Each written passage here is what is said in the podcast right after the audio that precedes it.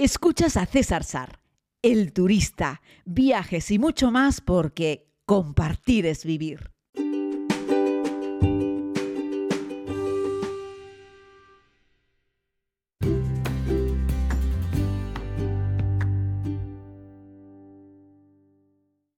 Muy buenos días a todos y a todas, querida comunidad.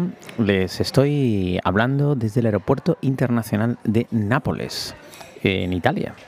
Eh, por cierto, miren que he dado vueltas y he pasado por muchos sitios de Italia, pero mm, no creo que hayas visto nunca la ciudad de Nápoles. Creo que no he estado nunca en Nápoles ciudad. Eh, no, o sea, o hace mil años, pero ya te digo, soy malo de memoria, pero hombre, algo así lo recordaría.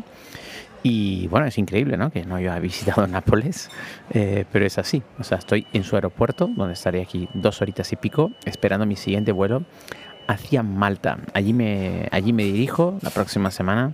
Bueno, comienzan algunas actividades esta noche con una cena de bienvenida. Y mm, bueno, allí me dirijo a un foro internacional de, turismo.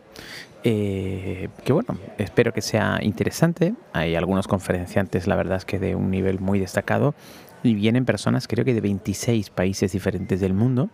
Así es que bueno, yo creo que una experiencia así puede estar muy bien. No es que yo sea gran amigo de este tipo de, de encuentros, pero me parece que, puede estar muy bien. La gente en Malta lleva ya unos cuantos años organizando este foro internacional de, turismo, eh, auspiciado también por una fundación para la promoción del turismo, en la cual colaboran pues los hoteleros y todo el sector turístico de este país insular, de esta gran roca, de esta gran piedra en el centro del Mediterráneo, eh, que bueno, que igual mira a Italia, que, mira a, Libia, en fin, está ahí colocada en el medio del, mar Mediterráneo, de hecho eh, fue un lugar de disputa durante muchísimos años. ¿no? Hoy en día el país, ya haremos un día un podcast si quieren de Malta, es miembro de la Unión Europea y euro, lo único es que bueno, tiene una influencia ahí británica y hablan inglés y conducen por la izquierda, es una de esas rarezas que encontramos en este caso en el Mediterráneo. ¿no? Eh, pero bueno, es un país interesante, aunque no creo que tenga la oportunidad de ver mucho, mucho, aunque me han prometido que sí, enseñarán algunas cosas. Yo ya estuve aquí en Malta hace unos... A ver cuándo estuve yo en Malta. Pues yo creo que estuve en Malta un poco antes del confinamiento, si no me equivoco. Creo que estuve en el 2019 en Malta. O incluso en el 2020 antes del cierre. No, estuve en el 2020 antes del cierre, si no me equivoco. Ay, qué mala memoria, César, no puede ser esto.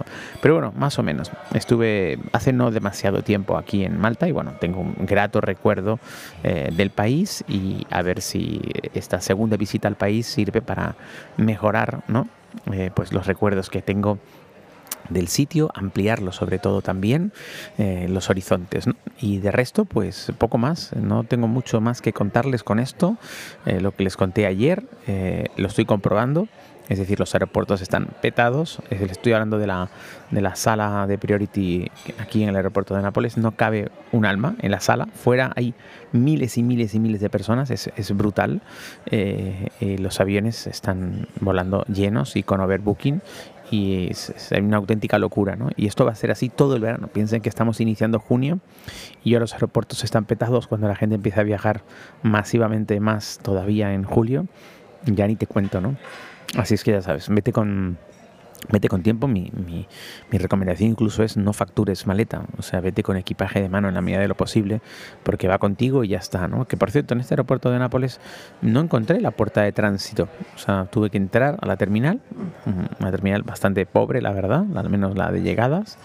Eh, y he tenido que salir y volver a entrar, pasar control de seguridad y acceder a este, a este punto en el que estoy, donde están los fingers para, para embarcar de nuevo, ¿no? Un aeropuerto relativamente pequeño, la verdad, muy, muy estrecho, un poco, ya te digo, angosto, donde da la sensación, es cierto que hay mucha gente, pero que está todo apelotonado, ¿no? Aquí el aeropuerto de Nápoles.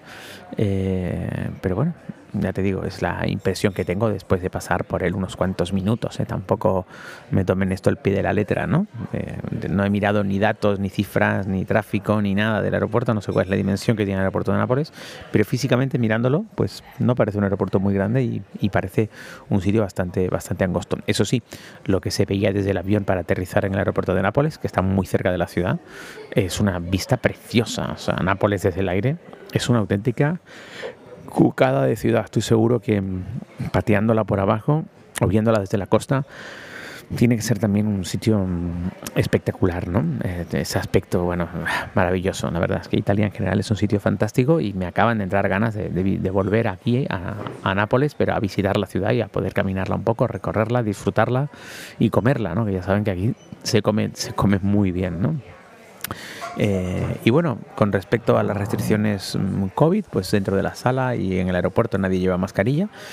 Tengo la duda ahora si en un vuelo entre Italia y Malta nos obligarán a poner una mascarilla. En los vuelos entre España y cualquier lugar sí, hemos tenido que llevar mascarilla.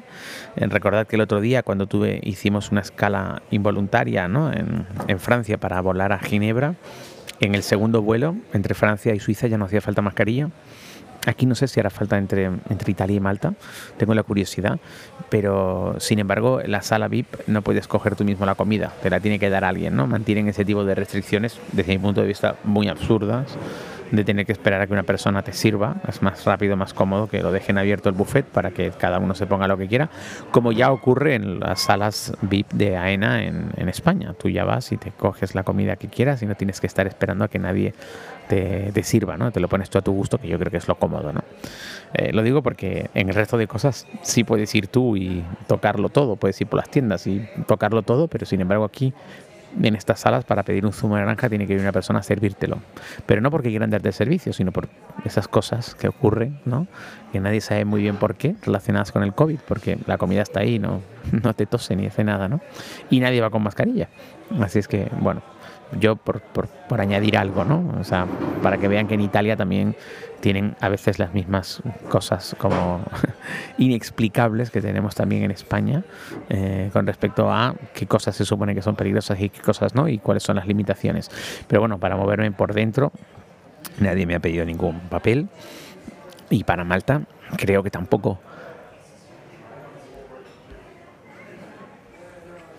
Así es que bueno, vamos a ver qué, qué tal se da la cosa allí en, en, la isla de, en la isla país de Malta y se los iré narrando en este, en este podcast diario de, de viajes. Ya les digo, he dormido poco, el vuelo ha salido pronto y ando un poco cansadito, así es que espero volver mañana con más energías y con más cosas que contarles. Un abrazo muy grande, querida comunidad.